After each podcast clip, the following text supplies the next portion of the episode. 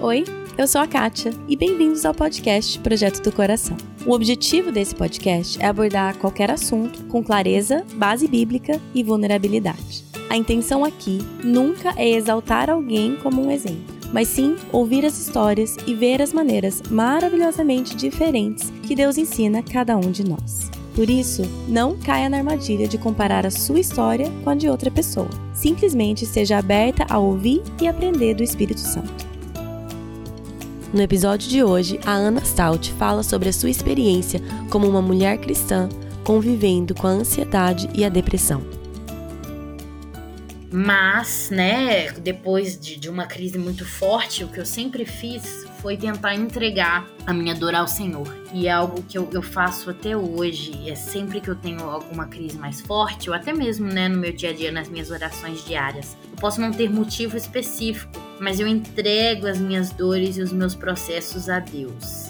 Não porque eu acho que ele vai, ele vai tirar esses, essas dores a qualquer momento. Ele pode também, se ele quiser. Mas que eu consiga viver e atravessar eu falo muito de atravessar esses desertos, né, que esses momentos secos que parecem sem frutos. E é isso aí que, que vai ser a diferença. Então, essa ansiedade que, que tá falando aqui, não é que você não vai ter. Então, não andeis ansiosos. É, tire toda a ansiedade existente do seu coração. Não, os males ainda vão vir. A diferença é que você não vai achar que você está no controle. Então, é onde o seu coração está ancorado. E grande parte dos versos da Bíblia que chamam a atenção para gente sobre essas coisas quer dizer isso. E essa que é toda a diferença. Onde está o nosso coração? Então, vamos aprender um pouco com a Ana enquanto ela fala com vulnerabilidade e empatia sobre as suas dificuldades com a saúde mental.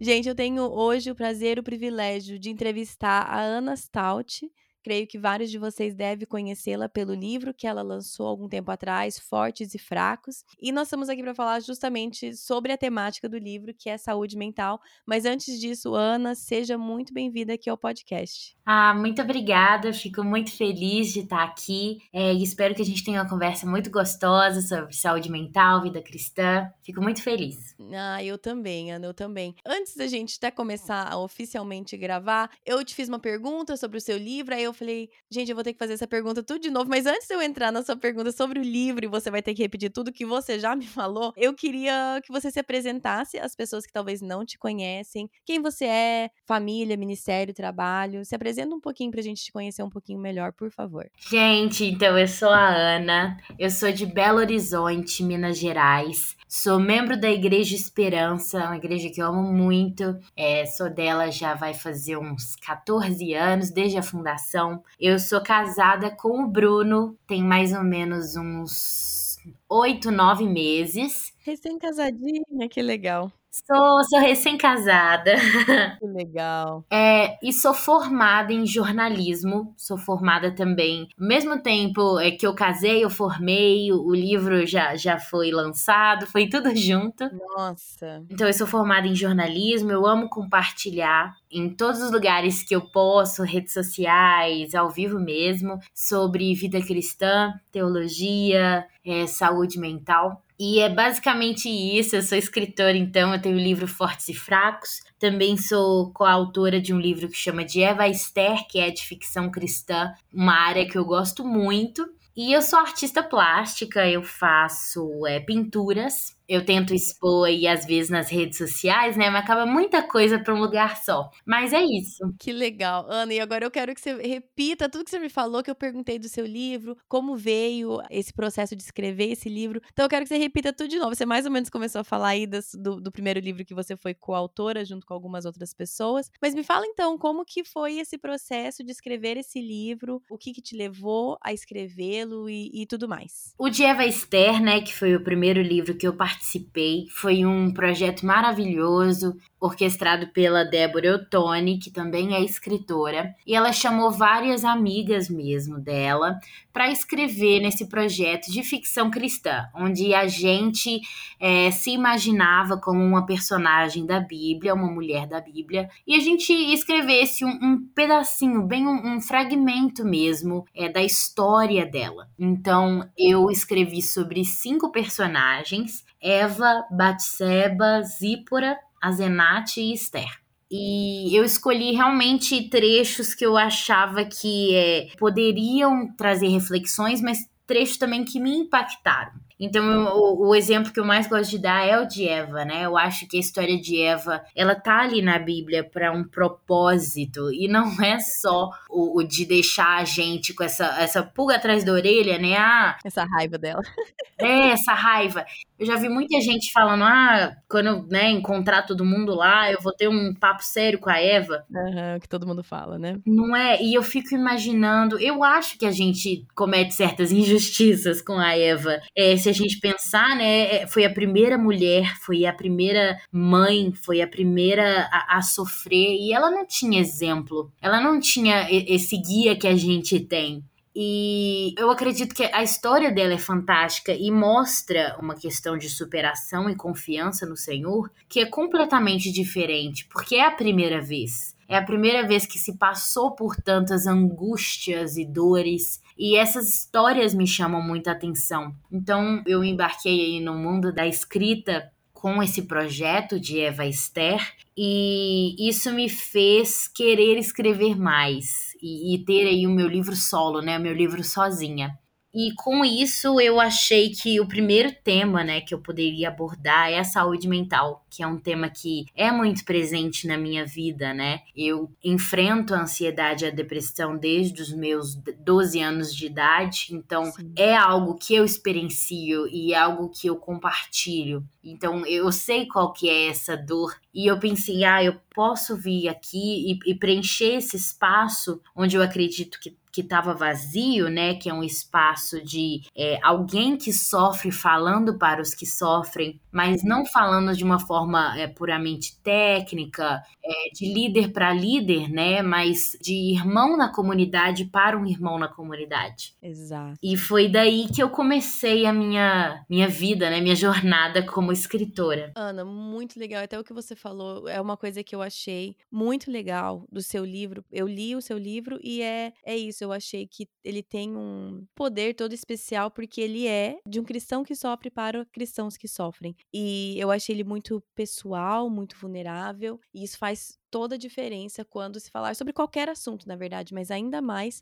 saúde mental. E aí eu queria já entrar direto aqui com você. É, logo na introdução, teve uma frase que me, me chamou a atenção, que você falou que com 15 anos você estava cansada de ser você mesma. Aí aquilo me chamou a atenção e eu queria ouvir de você um pouco sobre aquele, aquele momento. creio que foram talvez, não, não um momento específico, mas esse sentimento seu com 15 anos já se sentir cansada de ser você mesma. O que, que você quis dizer com isso? Então, né, é, com 15 anos eu já estava aí enfrentando a ansiedade e a depressão há, há uns três, né? E no meu caso, é, foi um caso mais grave, né? Então, é, eu entrei nesse processo de forma muito forte, muito nova. E eu acho que ali, quando a gente tá nesse, período da adolescência, né, pré-adolescência, a gente ainda não sabe quem a gente é. é. A gente tá começando a compreender o que, que é identidade, chamado. E se você tá, né, também inserido na igreja, é ainda mais complexo, porque você tá tentando entender como é que você integra a sua vida, né? Tem a escola, tem os amigos, tem a vida na igreja. Como é que eu faço tudo isso virar para Cristo? E o que, que é o meu chamado? O que, que eu tô fazendo? Então tem essa crise existencial que eu acho que a adolescência sempre vai ter. Uhum. E junto com essa crise de tentar me entender como cristã, eu também estava tentando me entender como pessoa. Porque é, a ansiedade, a depressão, né, ela, ela é um caos de emoções. Então eu não sabia se eu era introvertida mesmo, né, como parte do meu do, da minha personalidade, temperamento, ou se a timidez era por causa da fobia social, é, se eu era uma pessoa melancólica, eu simplesmente estava triste o tempo todo por causa da depressão. O que que eu gostava? Então eu, eu não tinha hobbies porque eu não sentia prazer em nada. E era muito difícil é, pegar esses hobbies. As amizades eram muito complexas, porque quem, quem passa né, pela ansiedade ou depressão, ou que acompanha de perto, é muito difícil você cultivar relacionamentos, ter energia para ter mais atividades, fazer várias coisas, envolver, né, com pessoas. Então eu eu me peguei, né? Eu lembro exatamente assim dessa fase específica, 15 anos, eu tava indo para o segundo ano do ensino médio e escola indo tudo errado, eu não conseguia mais ter energia para estudar passando por diversos é, problemas assim na escola também. A escola foi um período para mim de muito muito bullying, muito é, racismo que eu tive até mesmo dentro da escola. Então eu cheguei num momento onde eu, eu tava cansada de existir. Foi realmente um esgotamento psicológico, emocional. E de indas e, e vindas, né, por psicólogos, até eu conseguir encontrar um que, que, que ficasse junto comigo, né, no processo, foi muito difícil. E eu, hoje eu vejo que realmente foi muito difícil. É, eu acho que eu quero perguntar mais até para você sobre, sobre isso, sobre a, a, sua vivência da ansiedade e depressão nessa fase que já é, como você falou, já é uma fase conturbada da adolescência. A gente já passa muita, muitas coisas já difíceis, já, como você mesmo falou, quem nós somos, a diferenciação que ocorre nessa fase, já é uma fase complicada. Mas eu queria ouvir de você porque a maior parte do público do podcast são mães e pais. Tem muitas pessoas que não são, mas é, eu já até recebi algumas, alguns pedidos de entrevistas sobre ansiedade, depressão na infância. Não é isso que a gente vai falar sobre isso hoje, mas de alguém que tem sofrido com isso por anos e pode falar um pouco sobre essa fase, o, o que, que você diria, talvez, para mães ou pais que estão vendo os filhos sofrerem e, e não têm ideia do que fazer? Então, é, acho que a primeira parte realmente é o acolhimento, né? E realmente abrir os olhos para essa criança, que é o que eu vejo que os meus pais, meus pais fizeram, né? Apesar de ser muito doloroso, você como pai, mãe, né, eu imagino, ainda não sou, mas você deve olhar, né, para essa criança e deve imaginar onde é que eu errei, né? E não é assim que deve ser encarado. É a ansiedade, a depressão, na, tanto na infância na adolescência, ela pode ser causada é, por traumas, momentos específicos, mas pode não ser. Você pode ter um lar saudável e essa, essa pessoa ainda ter essas, essas dificuldades, pode ser causada por muitas coisas coisas. Inclusive, até mesmo, né? A gente pode falar um pouquinho disso depois, mas hoje em dia eu descobri que eu sou celíaca, né? E pode ter sido um dos motivos que me causou uma instabilidade emocional tão forte, né? Que é junto com a hormonal. Então, muitas coisas pode ser os motivos, né? Trazer uma, um transtorno psicológico. Sim. Mas independente também do motivo, é importante a gente abrir, né? Os nossos olhos e o, o nosso coração para quem tá sofrendo. Então, eu como primeiro, né, uma criança, depois um adolescente sofrendo, eu vi isso, eu vi os meus pais sofrendo, mas eu também vi o acolhimento junto com eles. Eles estavam abertos para me ouvir, para me levar para ajuda, então,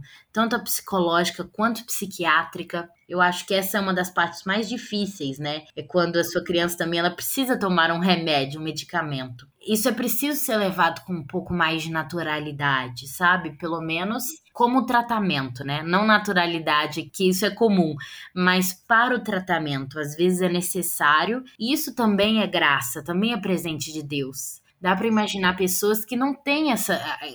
Antigamente, né? Não tinha essa condição de você encontrar um psicólogo, um psiquiatra e ser cuidado. E hoje em dia a gente tem essa possibilidade de forma mais ampla, né? Da, na sociedade mesmo. Então, eu lembro de que uma das primeiras coisas que eu senti mesmo foi esse, esse deslocamento. Sim. Eu, eu tava ali com as pessoas, mas eu não estava. Eu sentia sempre indisposta. É, muitos estímulos sensoriais me davam um, um pouco de, de crise, muita ansiedade mesmo, então, dificuldade de separação da minha família, então ficar algumas horas sem eles era extremamente complicado. Eu lembro de sofrer muito por causa disso, apresentação de trabalhos. Então os meus pais foram ficando atentos a esses sinais que eu ia dando, né? Até que eles decidiram me levar numa psicóloga, mas para a gente conseguir entender o que estava acontecendo. Ah, isso é um processo normal mesmo? Ou é algo mais profundo? E aí a gente descobriu que era algo mais profundo. E, mas foi muito importante esse olhar atento deles e eles mostrarem para mim que é, isso não era um problema.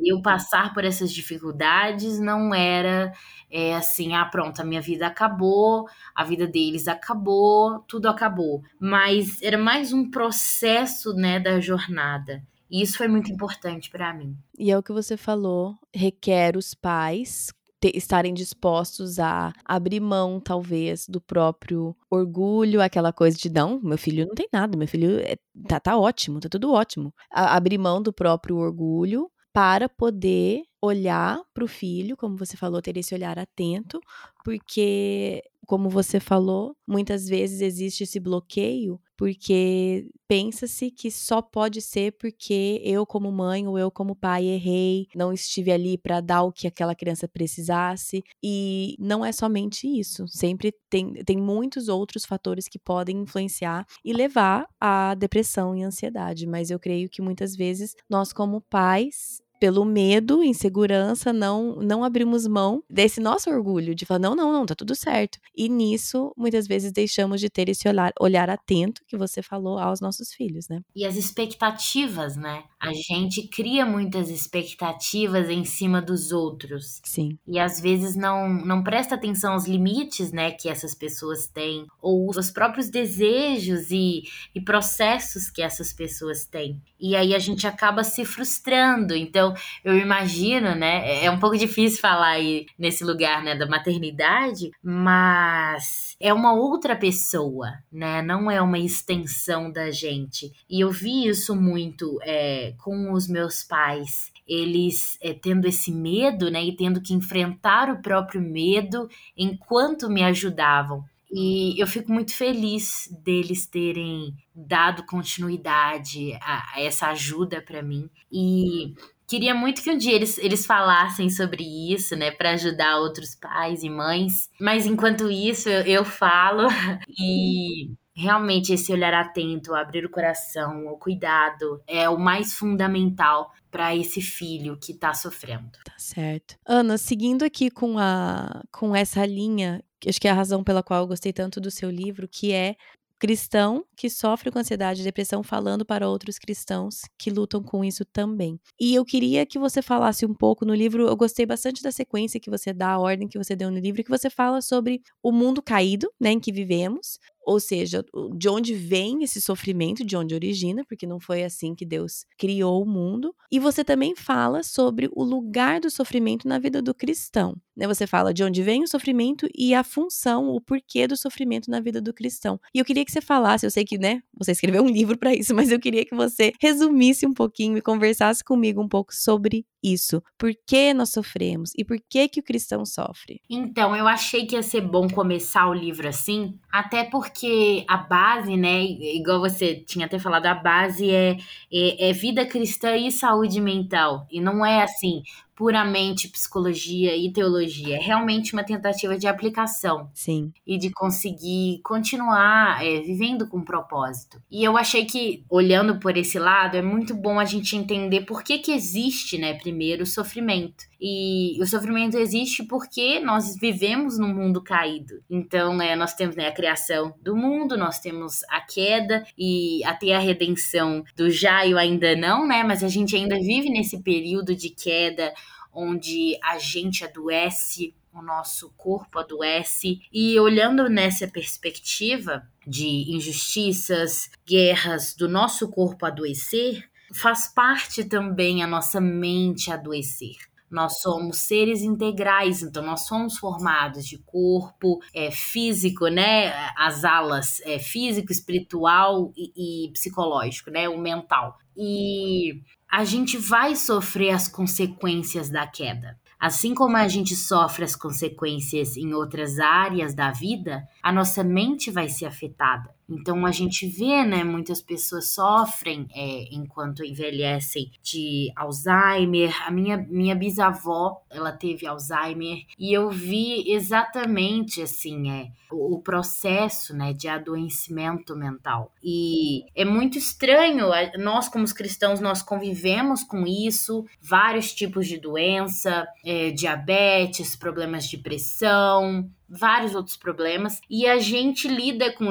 com esses de forma melhor do que a gente lida com os problemas psicológicos. E é porque a gente confunde esses problemas psicológicos com problemas espirituais, porque ambos estão numa área muito é, abstrata, né? Não é algo que você vê físico. Exame de sangue não mostra. Exato, a gente tende a fazer essa confusão e lidar, então, isso aqui é um problema abstrato, é um problema é na subjetividade que eu não consigo ver, então eu coloco na mesma ala dos problemas espirituais. Então a gente não fala disso, a gente se isola disso e esse sofrimento, então, não é causado por parte da consequência da queda, é parte da consequência dos meus erros de pecados. Do seu pecado individual. Uhum. Exato. E aí a gente tem aí um, um deslocamento de como lidar com esse problema de forma correta. Então a gente entende que os transtornos psicológicos são consequências do pecado, mas não são pecados. Não é assim que a gente tem que encarar para que a gente consiga né, ter uma vida plena em Deus e ser um cristão que enfrenta essas limitações.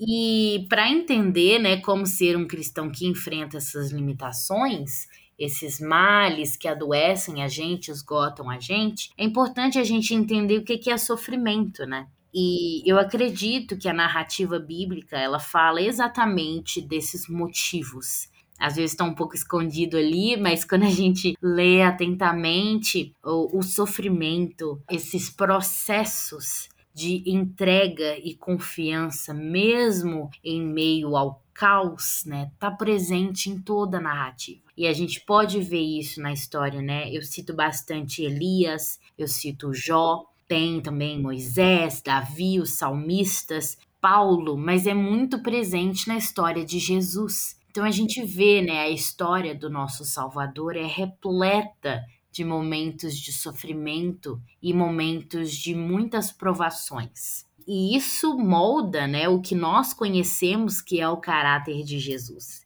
Então a gente conhece o caráter de Jesus como manso, como humilde, mas isso não é separado da experiência dele, né? Então, eu acredito que o sofrimento e o que a Bíblia diz muito para a gente sobre sofrimento é que, apesar de ser doloroso e de não ser natural na, na trama cósmica total, ele vai acontecer. E, de certa forma, para nossa experiência que é corrompida pelo pecado, ele é necessário para que a gente se molde, se curve em humildade e mansidão a Deus. Então é, é, difícil, é doloroso, mas é um caminho de santificação. E aí eu queria ouvir mais sobre exatamente isso que você falou agora no final, o caminho de santificação. Obviamente, esse não era o caso do sofrimento de Jesus, porém ele veio também para ser o ser humano, ser o Adão perfeito, né? E, e nos ensinar esse processo de santificação, de aproximação ao Pai em meio ao sofrimento. Mas eu queria que eu ouvisse de você um pouco mais sobre isso, o sofrimento como fazendo parte do nosso processo de santificação. Então, né? O nosso caminho de santificação basicamente é a jornada da nossa vida. Desde que a gente nasceu, que a gente tem o contato com a palavra e que a gente é transformado pela palavra, a gente entra então nesse longo processo que é viver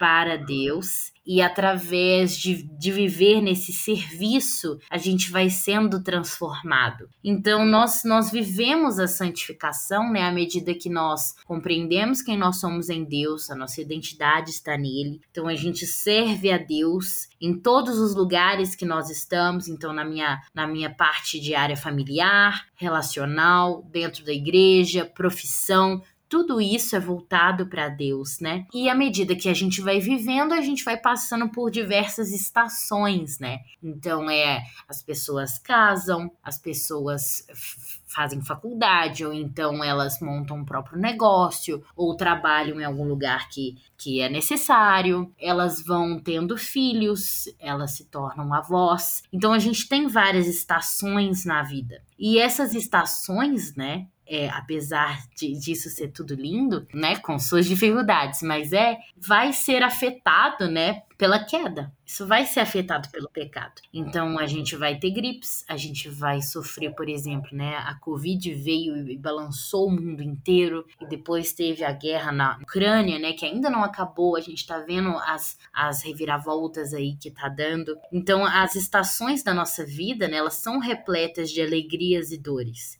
E essa santificação é realmente a gente viver cada estação da nossa vida com uma nova entrega, novos arrependimentos, aprendendo que em todas essas estações, independente se ela vai ser cheia de coisas boas ou cheia de coisas ruins, nossa vida pertence a Deus. E nós precisamos viver esses momentos entregando e confiando nele e de que os planos dele são melhores ainda que não sejam os mais fáceis. Então é aí que a dor entra como santificação. Não porque a dor é boa e a gente tem que ficar grato pela dor que a gente está sofrendo. Não é isso. É que mesmo que a dor venha, a gente pode ser grato a Deus pela nossa vida e porque Ele nos sustenta na dor. Então a gente não agradece a Deus porque a gente está sofrendo, a gente agradece a Deus porque Ele cuida de nós no sofrimento. E isso sim traz santificação, porque traz a gente para esse lugar onde a gente compreende quem a gente é em Deus e quem a gente é nessa narrativa de redenção. Então, a dor, né, o papel santificador da dor não é, não é ele sozinho, a dor ela santifica, então qualquer dor que eu passar eu vou ser santificado. Não tem nada a ver com isso. Significa que sofrendo tem um jeito certo de sofrer. E o jeito certo de sofrer talvez seja ainda pior, porque. É mais difícil. é, ainda mais difícil. É sofrer sabendo que a nosso coração ainda precisa estar voltado para Deus. Então a gente precisa ser transformado a todo momento e não não sermos incrédulos, né? E, e afastar de Deus por isso. Então é ainda mais difícil, mas é ainda mais grandioso. Sim, é o que você falou, não é qualquer sofrimento, não é só por sofrermos que vamos ser santificados, exatamente como você falou. Tem um jeito certo de sofrer, entre aspas, né? De, tem uma, uma forma correta de levar e lidar com o sofrimento que, que nós não estamos imunes simplesmente por sermos cristãos. Uma coisa que eu gostei também do seu livro é que você traz relatos bem pessoais, bem vulneráveis seus, e não só isso, você também inclui relatos de outras pessoas ali também, onde você vê claramente, tanto nas suas histórias quanto os relatos relatos de outras pessoas, o grande sofrimento que vem em decorrência a doenças e, e, falta de saúde mental. Como que você tem visto esse sofrimento seu e de outras pessoas? Porque eu creio que você tá, provavelmente já tinha contato pela sua experiência, que a gente tende a, a, a, estar perto de pessoas que nos entendem nessas áreas, né? Mas eu creio que através dessa escrita desse livro, você também deve ter tido mais, então, contato com, com, com pessoas que sofrem também com ansiedade, depressão. Como que você tem visto e vivido isso por meio do seu sofrimento ou de pessoas ao seu redor? Então, né, eu eu tive essa é, um pouco de dificuldade primeiro de conseguir identificar, né, porque quando eu é, me vi com ansiedade, depressão, eu, eu não tinha referências. Então, eu tinha poucas pessoas ao meu redor que já tinham passado por isso. É, e eu acho que isso foi ainda mais difícil para eles conseguirem entender o que eu estava passando. Então, é, eu me vi um pouco sozinha. E foi aí que eu decidi ler livros e procurar pessoas, principalmente cristãos, que tinham sentido o que eu sentia, para que eu conseguisse entender, né? Então, é, eu posso ser cristã e enfrentar este tipo de dor? O que que isso diz sobre a minha fé? Porque o que eu ouvia muito, né, que era falta de fé, que eu tomar remédios era mostrar que eu não confio na soberania de Deus. E isso me atingia muito, né? Então, eu já estava tendo ali uma crise existencial de identidade. E aí eu achava que eu era crente, todo mundo falando então que não era. E que eu não tinha fé, então. E aí eu, eh, foi o, confusão total. Mas lendo os livros, né? Eu li muito C.S. Lewis, né? O, o Problema do Sofrimento. E eu li alguns do, do, do Keller também, que ele, ele fala sobre essas temáticas e eu até li de um brasileiro, né? Eu acho que era da depressão de Spurgeon. Eu esqueci agora o autor, mas é, apesar de eu encontrar, né, algumas coisas, então algumas referências sobre o que eu estava passando, eu ainda senti exatamente esse essa falta desse daquele que sofre para o que sofre. Então foi aí que eu resolvi escrever, mas e aí quando eu resolvi escrever que começou a aparecer pessoas de todos os lugares. E eu já estava tentando entrar em contato, né, pelo, pelo meu trabalho nas redes sociais, é, sempre deixando claro que era um espaço de conforto, de consolo, onde as pessoas poderiam contar suas histórias sem serem julgadas ou, ou tiradas, né, assim, com respostas brutas. Então é algo que eu sempre gostei muito de fazer. Era, era abrir meu coração e não tratar nenhuma dor nenhuma questão como inferior. Uhum. E, e eu acho que foi daí que eu fui até abrindo e tendo mais compaixão com as pessoas. E eu acredito que elas também tiveram mais comigo quando a gente faz essa. abre o nosso coração, né? Para ouvir o coração do outro. E eu acho, né, que os transtornos mentais, eles realmente moldam a gente. Eles moldam nossa personalidade, os nossos relacionamentos. E é muito difícil, inclusive, não tornar o transtorno psicológico a sua identidade. Que é algo muito difícil de se fazer. Sim. Porque a linha fica muito tênue, né? Fica difícil você compreender as coisas. Sim. Então, eu, eu acredito que uma virada minha de vida foi realmente eu, eu falar, não, eu não tenho a mínima ideia do que que sou eu, o que que é o transtorno, então a minha identidade realmente vai ter que ser só Cristo. E é aí que eu acho que o transtorno psicológico pode moldar para o bem uma pessoa. É ela se perceber nesse lugar de fragilidade,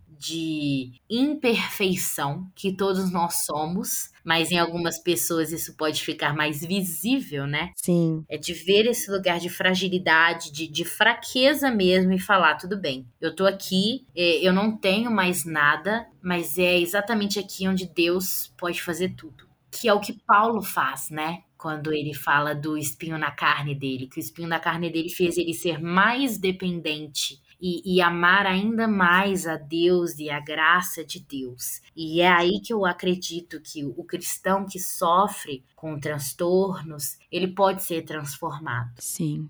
E é o que você falou, né? Todos nós, ninguém é perfeito, todos nós temos dificuldades e fraquezas, mas algumas circunstâncias da vida faz com que essas nossas fraquezas fiquem mais evidentes, né? Para uns são doenças físicas, para outros transtornos mentais, para outros circunstâncias, é, não sei, familiares, econômicas, enfim. Mas diante de algo que nos humilha, no sentido de nos mostrar a nossa imperfeição, a nossa fraqueza, aí que temos que encarar isso ou como você está falando, de me apegar à minha identidade em quem eu sou em Cristo e mais nada, ou aquilo ali é como a areia movediça que eu achava uma coisa e aquilo, né, o, o chão desaba sob os meus pés e eu então me encontro completamente sem, sem chão e, e, sem, sem um norte. Eu gostei que você falou também sobre esse perigo então do transtorno mental se tornar aquilo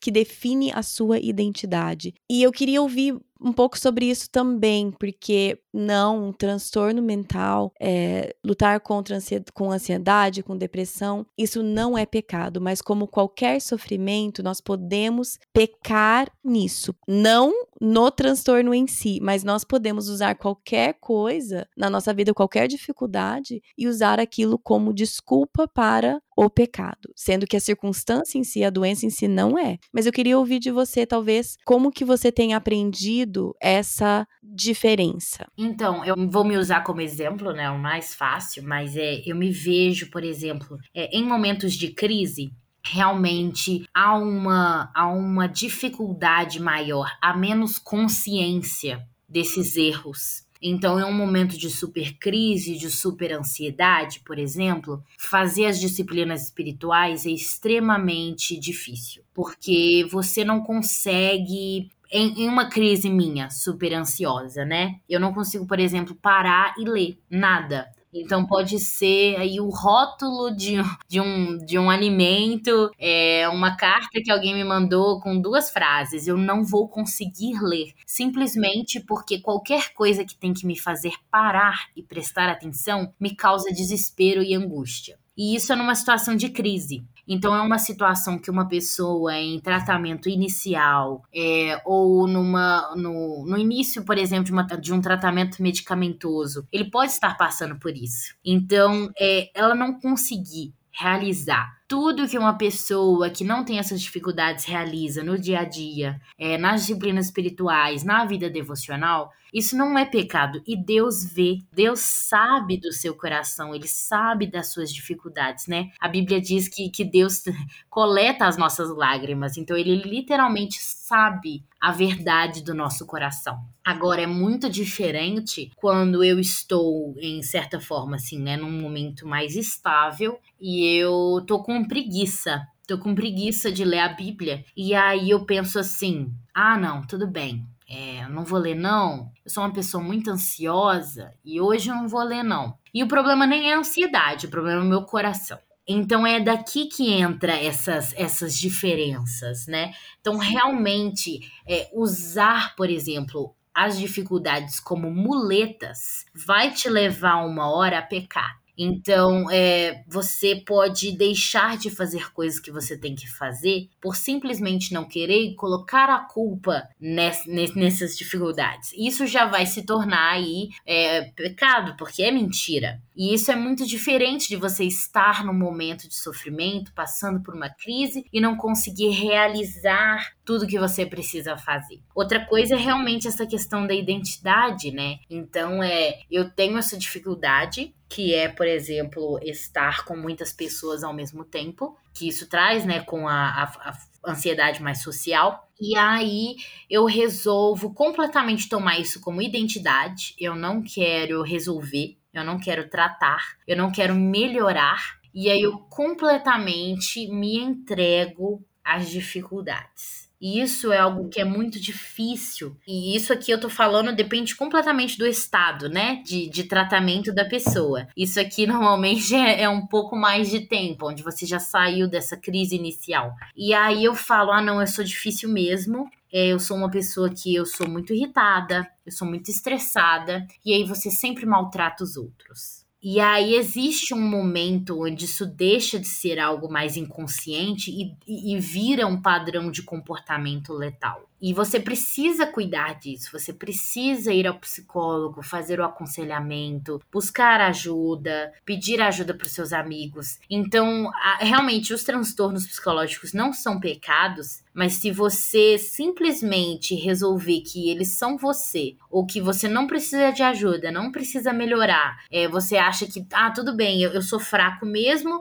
então eu não, eu não preciso fazer nada aí isso pode cair, você pode cair na tentação realmente de se afundar em pecados que inicialmente nem estavam claros, nem eram pecados seus, mas podem ser desenvolvidos. Igual tudo, né, na nossa vida. Como tudo, exato. A gente está falando aqui sobre, né, saúde mental e transtornos mentais, mas tudo pode ser usado como uma desculpa, assim, como exatamente esse exemplo que você deu. Você estava aqui falando sobre amigos, né? Procura ajuda com amigos, escuta o que as pessoas ao seu redor estão te dizendo, e aí é tão difícil, né? Vou ter uma parte no seu livro que você até fala sobre coisas para não se dizer e o que você pode dizer. E esse acolhimento, eu creio que é tão complexo e me parece pior na igreja, justo por ter essa confusão. Na verdade, todo mundo, o mundo inteiro, eu acho que está aprendendo que transtornos mentais são, são doenças como qualquer doença física. Porém, dentro da igreja tem esse que a mais, essa dificuldade a mais de falta de fé, de falta de oração, de não sei o quê. E eu queria talvez que você falasse um pouco sobre isso, sobre como ser um familiar ou um amigo que acolhe, que talvez ajude a apontar que aquela pessoa precisa de, um, de uma ajuda profissional, porém de uma forma acolhedora e amorosa e não de uma forma julgadora. É, é difícil, né? Eu acredito que a Bíblia nos ensina, né, a, a, amar todos, amar também os nossos inimigos, amar os vulneráveis. E é nosso papel como igreja de largar essa posição, né, de executores da justiça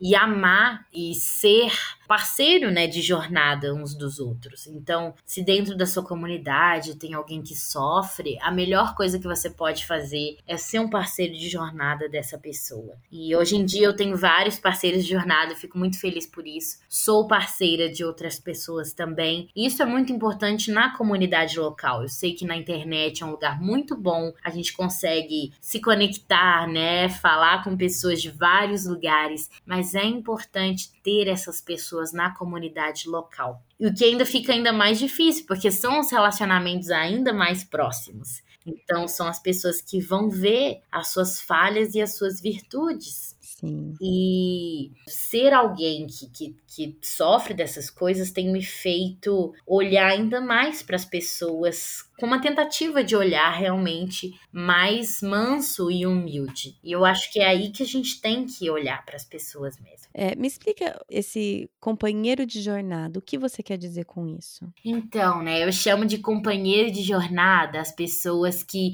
é, decidem chorar com os que choram, igual tá lá na, na Bíblia, né? E eu acredito que você pode ser um parceiro de jornada quando você se coloca à disposição dessa pessoa para orar por ela, para às vezes ajudar em coisas básicas. Então, em momentos de extrema dificuldade, crises minhas, por exemplo, eu tinha muita dificuldade de fazer uma super faxina na minha casa. Porque uma das coisas né, da depressão crônica mais grave é essa fadiga extrema, né? e essa dificuldade. Então, é, eu tive uma ajuda, né? Uma pessoa vinha me ajudava a limpar. E eu também tive ajudas de alguns amigos meus traziam uma comida para mim no dia que eu não conseguia fazer comida. Eu tive ajuda também dos meus pais, porque eu morei sozinha por causa da faculdade longe dos meus pais. É, desde mais ou menos os 18, então eu tive que me mudar por causa da faculdade.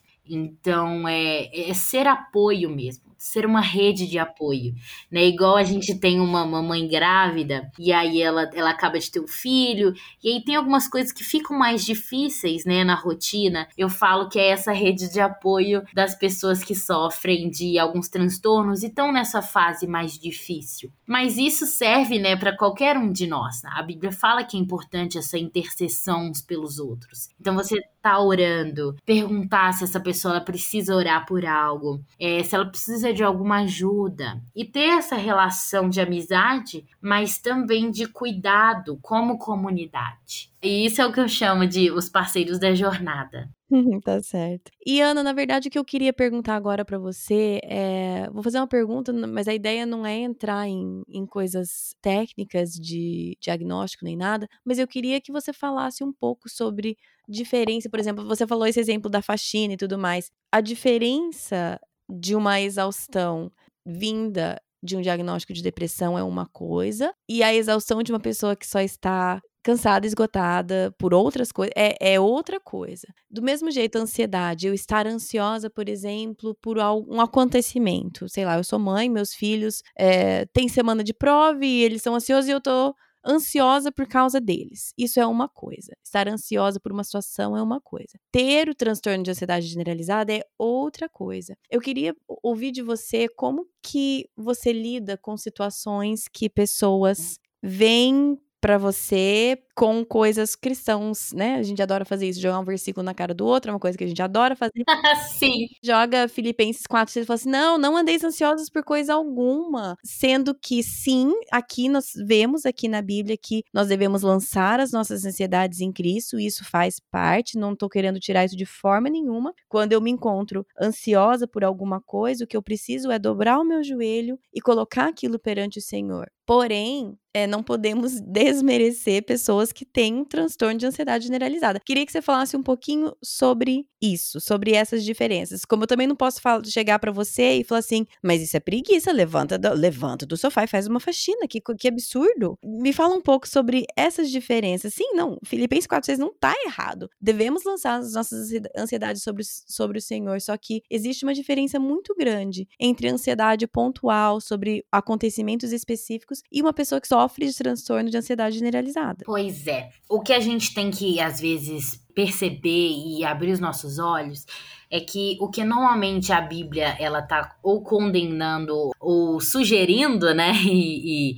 e fazendo a gente prestar atenção é onde está o nosso coração. O, o que, que é essa ansiedade aí, né, que a Bíblia tá querendo dizer? É muito sobre onde está o nosso coração. Então, o nosso coração está num lugar onde ele acha que a gente pode fazer tudo, a gente é o comandante das nossas vidas e, e sob o controle de tudo, ou em um lugar onde a gente entende que talvez a gente fique extremamente ansioso, mas a gente vai confiar em Deus, que Ele é soberano e o dia de amanhã pertence a Ele. Então, onde está o nosso coração em tudo isso? E isso diz muito sobre é, esse, essa dificuldade, né, da gente, às vezes, simplesmente jogar o versículo na cara a ansiedade, né, que é a diferença da ansiedade normal e da ansiedade com transtorno, é que a ansiedade normal, você provavelmente é uma pessoa é, que tá aí passando por uma condição específica, né? Você tá sofrendo essa ansiedade, mas ela provavelmente vai passar. Ou quando você achar que tá no controle suficiente e tá tudo bem. Voltar à ilusão de controle. É, a ilusão do controle. Ou,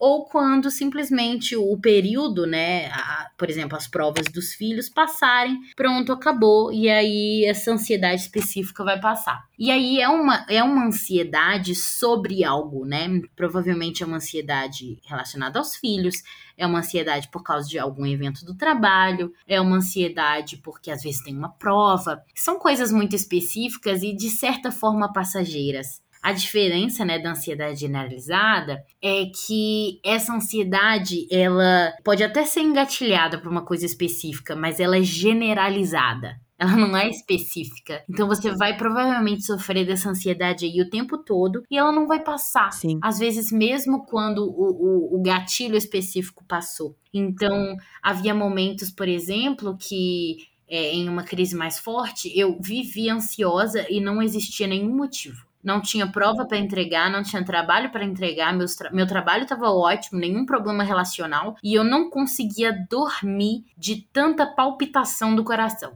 E eu comecei a ficar completamente agoniada e aí aquelas crises, né, que acaba às vezes acarretando numa crise de pânico quando tem essa dificuldade respiratória e não existia nenhum motivo. Então não dá para falar eu tava ansiosa porque eu não iria comer amanhã e eu tinha que entregar ao Senhor. Não existia motivo para essa ansiedade. Mas, né, depois de, de uma crise muito forte, o que eu sempre fiz foi tentar entregar a minha dor ao Senhor. E é algo que eu, eu faço até hoje. É sempre que eu tenho alguma crise mais forte, ou até mesmo né, no meu dia a dia, nas minhas orações diárias. Eu posso não ter motivo específico, mas eu entrego as minhas dores e os meus processos a Deus. Não porque eu acho que ele vai, ele vai tirar esses, essas dores a qualquer momento. Ele pode também, se ele quiser. Mas que eu consiga viver e atravessar? Eu falo muito de atravessar esses desertos, né? Que esses momentos secos que parecem sem frutos. E é isso aí que, que vai ser a diferença. Então, essa ansiedade que, que tá falando aqui, não é que você não vai ter. Então, não andeis ansiosos. É, tire toda a ansiedade existente do seu coração. Não, os males ainda vão vir. A diferença é que você não vai achar que você está no controle. Sim. É para onde você vai olhar, né? Exato. Então, é onde o seu coração está ancorado. E grande parte dos versos da Bíblia que chamam a atenção para gente sobre essas coisas quer dizer isso é onde o nosso coração está ancorado. E, e, com a tristeza, a mesma coisa, né? Eu já ouvi muito, por exemplo, as pessoas usarem aquela passagem de que a gente tem que ser alegre, de ser alegre o tempo todo. E como é que alguém pode ser alegre o tempo todo e ter depressão, né? Que é exatamente o oposto. É porque não se trata da alegria felicidade. Se trata de contentamento. E o contentamento você não precisa estar tá feliz e grande parte da. Senão também, né? Como é que poderia isso referir, por exemplo, a vida de Jesus, por exemplo, os tempos finais dele, né? Uai, Jesus não estava alegre quando ele estava sendo sacrificado, ele, mas ele permanecia o contentamento do coração dele em Deus. E essa que é toda a diferença. Onde está o nosso coração? Sim, é. Aí que falta uma palavrinha no português, né? Uma palavrinha diferente. Exato. Por isso que eu gosto de usar o contentamento.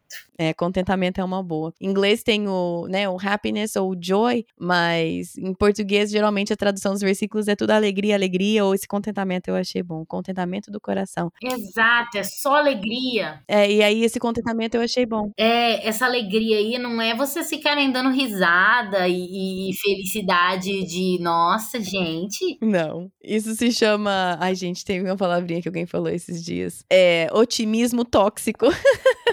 É falso, né? É, sim, é a positividade tóxica. É. As pessoas, elas, elas têm isso. E a gente precisa entender, não é assim que funciona. A vida é muito mais complexa e bela. E é falso também. Ninguém consegue viver dessa forma todo o tempo, né? Exatamente. Tá certo. Ana, eu queria perguntar e encerrar aqui, só porque eu quero respeitar o seu tempo aqui também, que senão eu ficava conversando. A gente terminou agora no podcast um estudo sobre os atributos de Deus. E você falou no livro, tem uma parte que você fala sobre como a depressão, a ansiedade, pessoas que sofrem com isso podem acabar formando uma lente falsa ou distorcida sobre a bondade de Deus, sobre a piedade de Deus. E eu queria ouvir de você, de um cristão que sofre para aqueles que sofrem, o que, que você tem aprendido sobre quem Deus é, sobre o caráter de Deus nesses seus anos de convivência com ansiedade e depressão e, e como que hoje você enxerga a bondade e a piedade de Deus? Eu acho que quando a gente tem um sofrimento contínuo, que é muito presente em pessoas com sofrimento contínuo,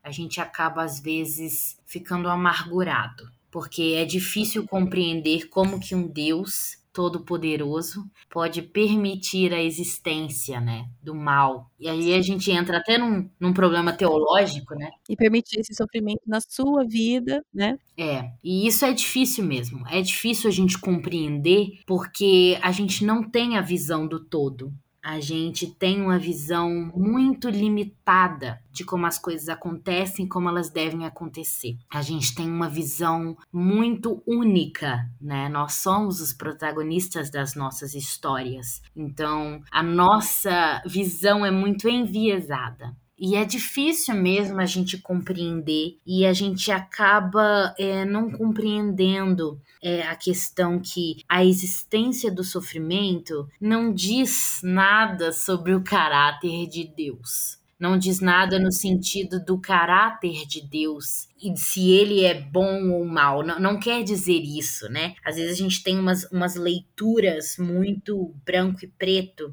e, e não é isso. Na verdade, a própria existência do mal, na verdade, mostra o tanto que Deus é bom. E isso é complexo de se entender, mas quando a gente compreende. Parece paradoxal. É paradoxal, mas é que se a gente parar para pensar que nós somos corrompidos pelo pecado, nós somos maus e a única forma da gente ser salvo foi através do sacrifício de Cristo, se Deus fosse destruir todo o mal existente, nós seríamos destruídos. Então, a existência do próprio mal não prova que Deus é mal. Na verdade, ele prova que a misericórdia de Deus é tão grande que há essa chance da redenção para o nosso coração. Então, quando a gente pensa e a gente lê e a gente vê as trajetórias de sofrimento, né, na Bíblia, na verdade a gente pode, e isso todos nós, gente, nós podemos ter o nosso coração aberto para uma bondade que é estrondosa, é, é maior do que a gente pode, na verdade, conseguir desejar, de tão grande que é. Então, eu sei que a jornada é difícil, ela é muito dolorosa, eu, eu sei disso, mas quando a gente decide não lutar sozinho, não enfrentar sozinho, a gente percebe que há graça nessa jornada. Há momentos em que, mesmo não tendo prazer nenhum, Deus cuida de nós. E mesmo quando nós estamos né, em, em, desespero, Deus cuida de nós. É exatamente o que o Salmo 23 diz. No, nos vales sombrios, quando a gente passa por, pelos vales da sombra da morte e a gente vê que Deus está com a gente, que a gente pode sentir essa graça ainda mais perto. E é isso que eu acredito que todo esse processo e essa jornada tem feito por mim. E eu acredito que pode fazer por qualquer um de nós. E é isso que o sofrimento, na verdade, mostra pra gente quando a gente se abre para ver, né? Mas é preciso, igual a gente tinha falado, ter o coração ancorado no lugar certo, que é em Cristo, é amando o que é certo, né? Nós somos aquilo que nós amamos, então nós temos que amar a Cristo ainda mais, para que a gente se torne mais como Cristo. Amém, Ana, amém. Eu queria te agradecer pelo seu tempo. Vocês não sabem, as pessoas estão ouvindo, mas eu fui super confusa no meu contato com a Ana e foi um vai e volta. mas a Ana foi muito paciente comigo nessas entre não tem celular, tem celular celular, não consigo WhatsApp, consigo WhatsApp. Mas, Ana, eu queria te agradecer muito por ter tomado tempo de estar tá aqui conversando e também por ter escrito o livro. É uma ferramenta muito, muito boa para a igreja cristã brasileira e é, é realmente um. É, é, realmente uma ferramenta muito boa de quem sofre para quem sofre. Então, eu queria te agradecer por estar aqui e pedir para você encerrar esse nosso tempo com uma oração. Ah, eu que agradeço. Foi muito bom conversar com você, é, todo mundo que está aí escutando a gente. Foi um tempo muito gostoso. E é, vou, vou terminar assim, fazendo uma oração. Senhor Deus, é muito obrigada por esse momento de compartilhamento, de conversa em que a gente pode abrir o nosso coração, Senhor, aprendermos juntos. E com certeza eu acredito que foi um tempo de mais aprendizado, mais reflexão. Eu te peço, Senhor, pelo ministério da Kate, que ela continue, Senhor, alcançando as pessoas, trazendo a mensagem da cruz para todos aqueles que precisam, Senhor, e alimentando aí através da Sua palavra. Eu te peço, Senhor, é, que ela continue o ministério dela. Eu te peço, Senhor, por cada uma das pessoas que tiveram aí, pararam um tempinho para poder ouvir esse episódio e que a gente continue juntos, é, com parceiros de jornada, parceiras e parceiros aí na nossa vida. Em nome de Jesus, amém. Amém. Gente, que delícia que foi conversar com a Ana. Eu acho que eu falo isso toda. acho que todo fechamento eu falo alguma coisa do tipo, né? Gente, é realmente um prazer e um privilégio para mim ter tantas conversas com tantas pessoas tão diferentes e conversas de assuntos tão variados e tão ricos. É um presente para mim. Então, realmente, não falo só por falar, realmente foi um prazer e um privilégio muito grande conversar com a Ana sobre esse assunto de saúde mental, o cristão, ansiedade, depressão. Eu sei que hoje em dia tem tem muita gente, muito mais gente falando sobre isso do que antigamente, mas eu sempre fico muito feliz quando eu vejo pessoas falando de uma forma coerente, vulnerável e bíblica sobre assuntos de saúde mental que são tão importantes de ser tratados. Então, o livro da Ana, ele preenche um vácuo muito importante que, eu venho falando o episódio inteiro, que é o que ela falou, de um cristão que sofre falando para outros cristãos que sofrem. Então, eu li o livro dela no aplicativo do Pilgrim, mas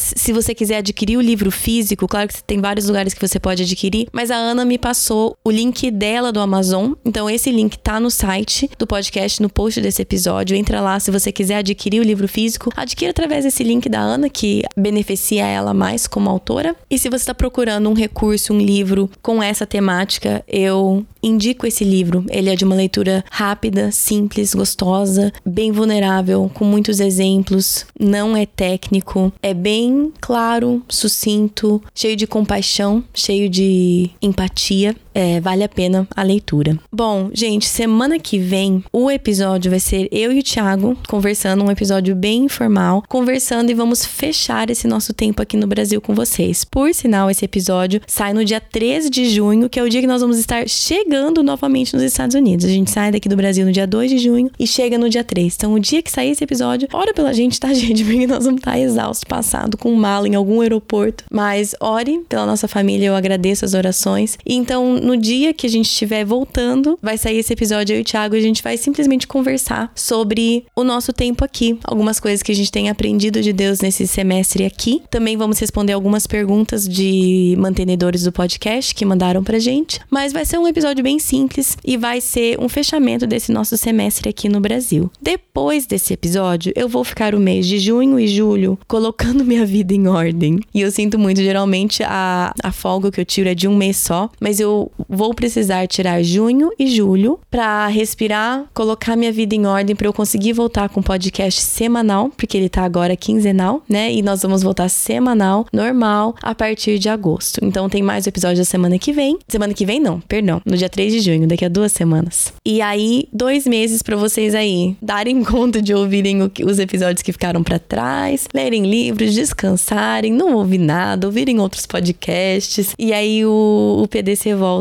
em agosto normal. Programação normal, com a série nova sobre identidade, com novas entrevistas, com o Clube do Livro, com tudo que tem direito em agosto, tá bom? O próximo episódio, daqui a duas semanas, é comigo e com o Thiago, falando sobre esse semestre aqui, tá bom? Um, acho que é isso. Se você quiser seguir o podcast nas redes sociais, quem segue sabe que não tem muita coisa lá, tá, gente? De vez em quando, mas sempre tem, sempre que tem novidade, tá lá. Então segue pra você ficar a par de qualquer coisa que surgir. É PDC Podcast no Instagram, no Facebook é Projeto do Coração, o site é projetodocoração.com. Lá tem tudo organizadinho, todas as séries que a gente já fez, todos os episódios, os temas, material para imprimir, tudo. Tá tudo lá no site para vocês, tá bom? Acho que é isso. Bom final de semana para vocês e até semana que vem.